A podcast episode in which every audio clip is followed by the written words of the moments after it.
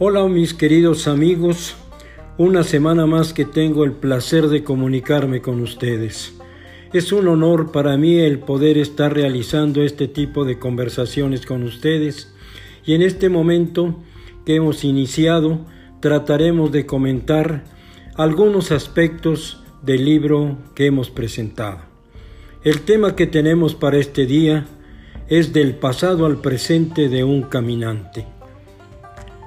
Un pensamiento, una frase, una reflexión que no se siente y no la concretamos, es como un cuerpo sin alma.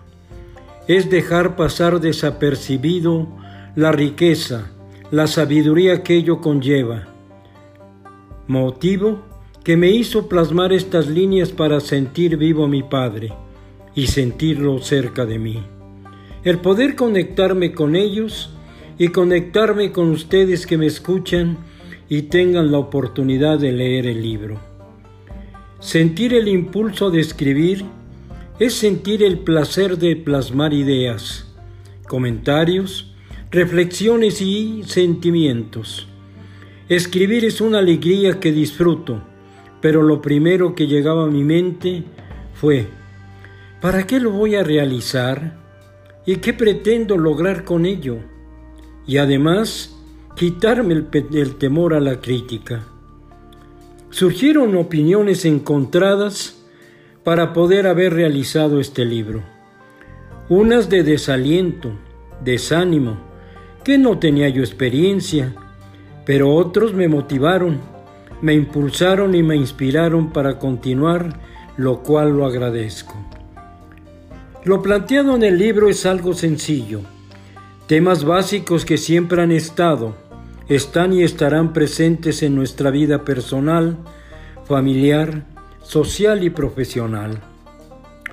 El título Senderos de Aprendizaje es el recorrido de un caminante que aprende lo que es la vida.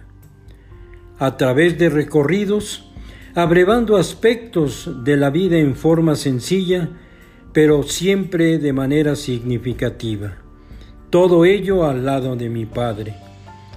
Estos son estos conocimientos que compartía en forma permanente con Él, son de gran experiencia y son de gran análisis para la vida, de cómo vivirla, disfrutarla y afrontarla.